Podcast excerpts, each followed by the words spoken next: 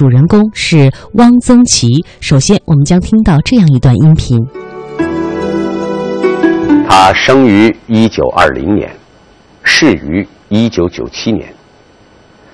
他的文艺创作啊，呈现出淡定温暖、平和肃静的诗化境界和灵动活泼、不拘一格的语言风格，呈现出一种中国古代传统文人的精神气质。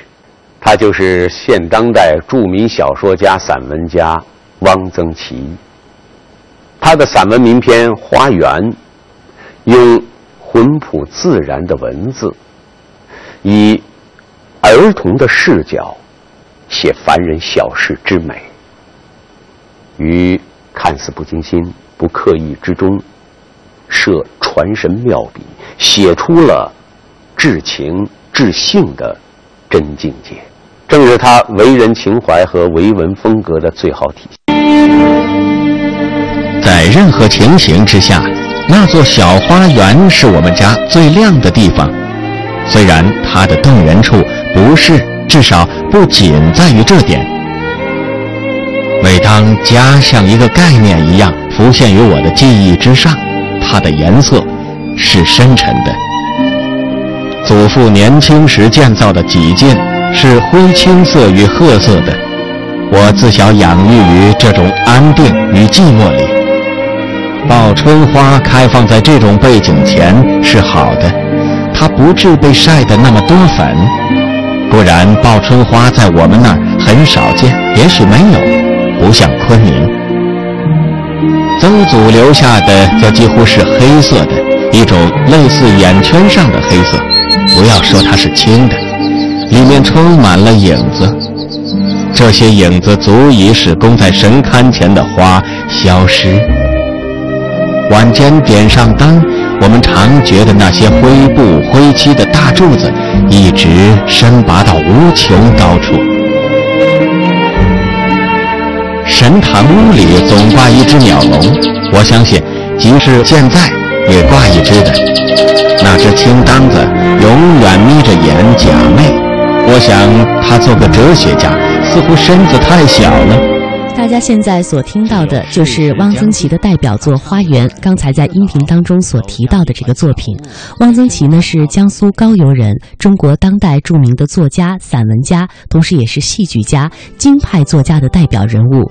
他早年毕业于西南联大，历任中学教师、北京市文联干部、北京文艺的编辑、北京京剧院的编辑等等，被誉为是抒情的人道主义者。汪曾祺先生在短篇小说的创作上很有成就，对于戏剧与民间文艺也颇有研究，著有小说集《邂逅集》、小说《受戒》、《沙家浜》、散文集《蒲桥集》，还写过他的父亲。大部分的作品都收录在了《汪曾祺全集》当中，其散文《端午的鸭蛋》和《胡同文化》被选入到了内地的中学语文课本当中。人物穿越时空。人生启迪智慧，人文润泽心灵，人性彰显力量。香港之声，中华人物，为你细数那些被历史记住的名字。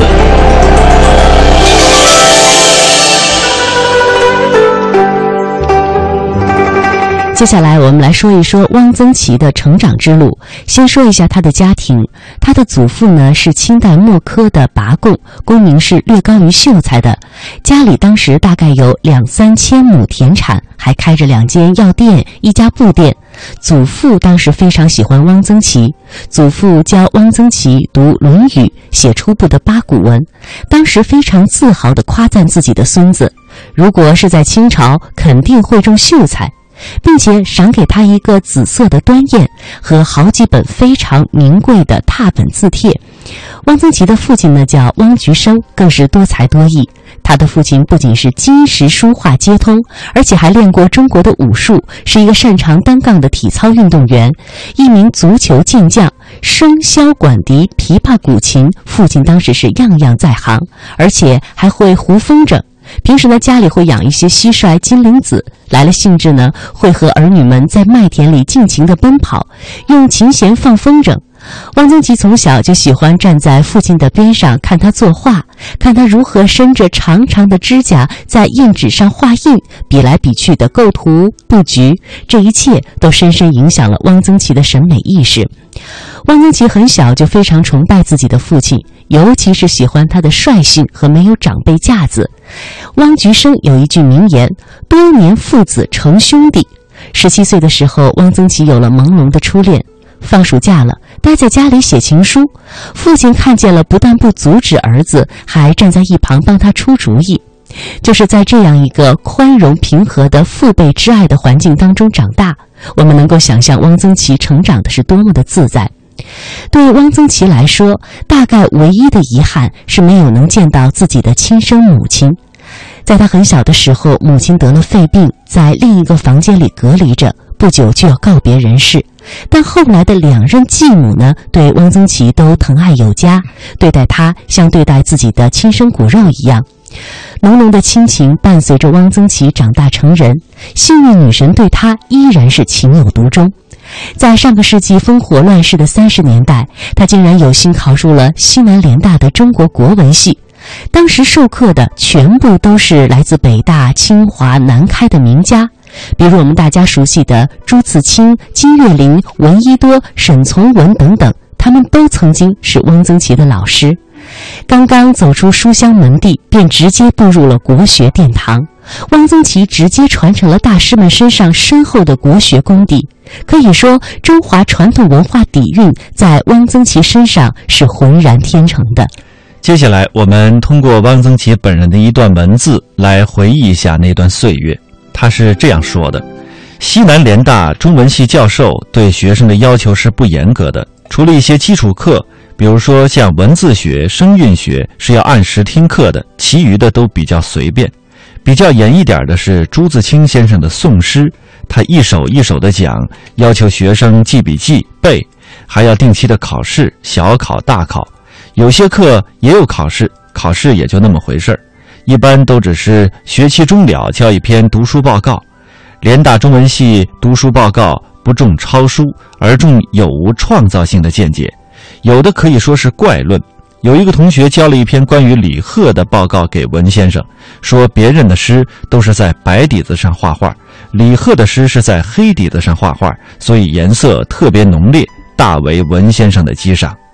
有一个同学在杨振声先生教的汉魏六朝诗选课上，就车轮生四角这样合乎情理的一篇文章啊，他通过想象写了一篇很短的报告，叫做《方车轮》。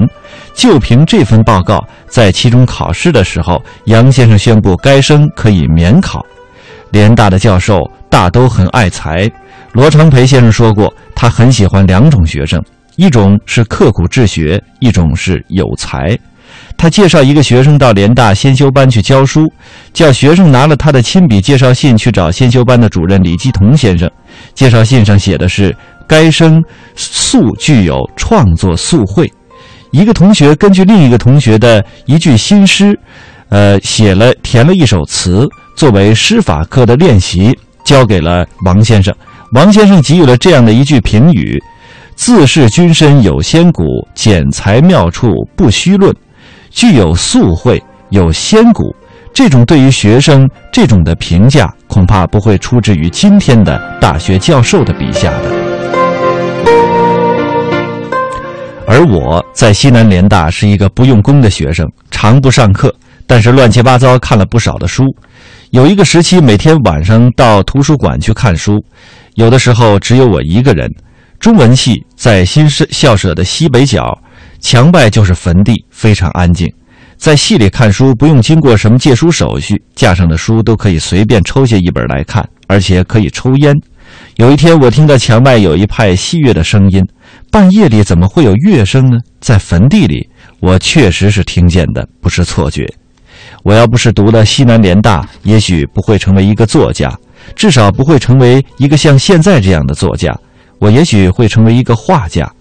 如果考不取联大，我准备考当时也是在昆明的国立艺专。正是因为在西南联大，他毕业之后呢，曾经到建设中学去任教，在那里认识了施松青女士。这个比汪曾祺大两岁的女孩，后来成为了他的妻子。她也是西南联大的高材生，开始在物理系，后来转入了英语系。一九四六年，二人来到了上海。正值内战期间，环境恶劣，因此呢找不到工作。汪曾祺当时情绪很坏，沈从文写信骂他。为了一时的困难，就这样哭哭啼啼的，甚至想到要自杀，真是没出息。你手中有一支笔，怕什么？在沈从文的鼓励和帮助下，汪曾祺后来辗转来到北平，在历史博物馆谋了个馆员的差事。汪老一生都随遇而安，他知足常乐，从不怨天尤人。老之将至的时候，很多人这样称呼他“老头儿”。潘旭兰，呃，他呢也是一位文化人，是曾经中国小说学会的副会长。他第一次听到这样的称呼的时候啊，很是不平，说怎么能叫人家老头呢？这在南方来讲是不礼貌的，不尊重人。但在汪老家，从夫人到儿女，乃至孙子孙女儿，都可以这样叫他。正如他自己的那句名言，他父亲的那句名言：“多年父子成兄弟。”无论何时何地，对待晚辈、对待年轻的作家，他都是平和亲切、顾盼有情的，洋溢着一股其乐融融的祥和气。向汪曾祺求书画是一件很容易的事儿，老头一高兴就会主动说：“我给你画幅画好吗？我给你写幅字好吗？”文如其人这句话，并不是用在谁的身上都合适的，但是对汪老来说却再合适不过。汪老手中这支别致的笔，必须碰到和他一样别致的伯乐，才能给中国文坛带来别致的风景。在八十年代初，崔道仪在编《建国三十年短篇小说选》这本书的时候，曾经让每一位作家写一个小传，这可能是汪老自己传记里最早的小传了。这样写道：汪曾祺，江苏高邮人，一九二零年生，童年和少年时期是在家乡度过的。一九三九年，在昆明入西南联大读中国语文系，毕业后在昆明、上海教过中学，在北京历史博物馆当过职员。一九四九年，在北京参加人民解放军南下工作团，以后在北京市文联中国民间文艺研究会工作，编过说说唱唱，编过民间文学。一九五八年到张家口农村劳动了四年，一九六二年调到北京京剧团，后来改为北京京剧院。担任编剧至今，开始写作颇早。一九四零年发表第一篇小说，一九四八年出版过一本小说集《邂逅集》，一九六三年出版过一本薄薄的小说集《杨舍的夜晚》。写小说是时断时续的。小时家住城外的一条接近农村的街上，接触的人都是挑夫、手艺人、做小买卖的、店里的学徒。我对他们的喜怒哀乐比较熟悉，一部分作品是反映他们生活的。我父亲是个画家，小的时候我喜欢画画。高中毕业后，曾经想考美术学院，没有实现。现在我还喜欢画画、看画，偶尔还涂抹两笔。浅信，也许因此我的小说当中就受了一些中国国画的影响。接下来我们将听到的这段音频呢，是作家王干回忆到的他记忆当中的汪曾祺，名字叫做《似水似酒汪曾祺》。很多人喜欢汪曾祺，有人甚至是疯狂的喜欢。汪曾祺像一阵清风，在中国文坛刮过，让人眼前一亮。哦，小说可以这么写。现在的年轻人体会不到当初我们读到汪曾祺的那种新奇、兴奋和不安。一柄受戒、大闹记事、陈小手那样一批小说，让好多的评论家和学者大跌眼镜，也让年轻的作者和读者如痴如醉。有人这样评论汪曾祺的小说：初读似水，再读似酒。奇怪的是。当时正是现代派和先锋派大行其道的时候，仿佛是一种讽刺。汪曾祺以地道的汉语风味广受青睐，年近六旬的作家成为年轻人的偶像，包括好多狂傲的自以为是的先锋派和后来以国际性写作为标准的作家，也在老先生面前甘做弟子。我能够走上文学评论的道路，也是因为与汪曾祺的不解之缘。一九八二年，我们看到北京文学上汪曾祺的短篇小说《鉴赏家》爱不释手。后来，我和同学费振中、杜小生合写了一篇万字的评论，比小说还要长。后来，索性扩展开去，写成了《论汪曾祺短篇小说的艺术风格》一文，投给当时的文学评论。没想到这家权威的刊物居然准备录用。自那儿开始，我就一发而不可收，在文学评论的道路上一直走到现在。虽然并不是汪曾祺直接把我带上文学评论的路，但因为阅读他的作品，提高了我们的文学鉴赏力，以此作为文学评论的一个基本的参照，自然是一个比较高的起点。汪曾祺不仅改变了我的文学观念，也影响了我的生活观念。因为老乡的缘故，也因为研究他作品的缘故，我和他本人有了很多的交往。我发现他不仅是在小说中审美，在日常生活中也是按照美的原则进行生活的。可以说，他的生活完全是审美化的。比如，他喜欢下厨。且做得一手美妙的家常菜，他是有名的美食家。他认为那也是在做一部作品，并没有因为锅碗瓢勺、油盐酱醋影响了审美。热爱生活，在生活当中寻找诗意和审美。可生活并不全是诗意和审美，汪先生对此似乎毫无怨言。他身上那种知足常乐，甚至逆来顺受的生活态度，颇让我吃惊。很多人没有想到，汪先生直到死前也没有自己的房子。他一直住在太太施松青的房子，先在白堆子，后来在蒲黄榆。有一次，我跟老先生开玩笑：“你们家……”阴盛阳衰呀！老先生呵呵一笑，抽着烟，没有搭腔。汪曾祺向我述说这件事时，一点儿也不恼怒，好像他早就知道自己的房子只能挂靠在太太那里。他在白堆子的住处，我没有去过，但蒲黄榆的居所，我去了无数次。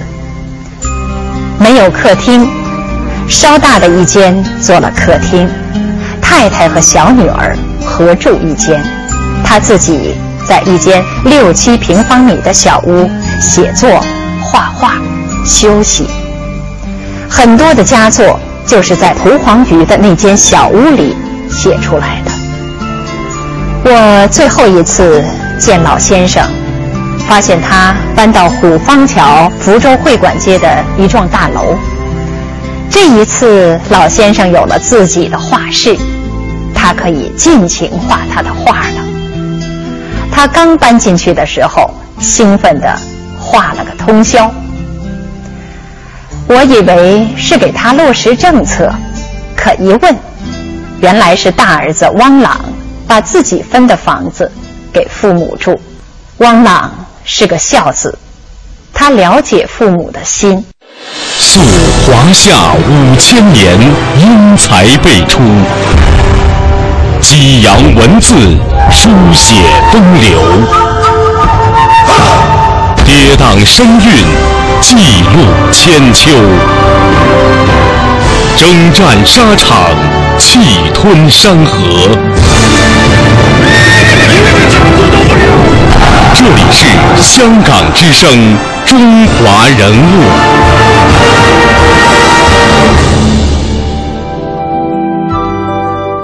接下来呢，我们和大家分享汪老生活当中的两个小故事，向您介绍一下真性情的汪曾祺。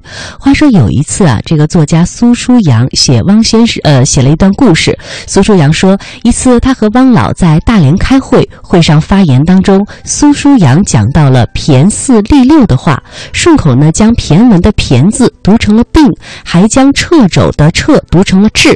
当时的会上呢，谁都没有说什么。吃晚饭的时候，汪先生悄悄地塞给他一个条子，并且嘱咐他说：“吃完了再看。”然后他偷偷溜进了洗手间，展开一看，这一下脸就红了，因为这个纸条上用秀丽的字写着“骈不读病，读骈”，空了一段然后又是这个“彻不读治，读彻”。苏书阳说：“他当时的眼泪差一点流出来了，心中的那一份感激啊，是无以言表的。”回到餐桌，苏书阳小声地对汪先生说：“谢谢，谢谢您。”汪先生用他瘦长的手指戳戳他的脸，眼中呢是顽童般的笑。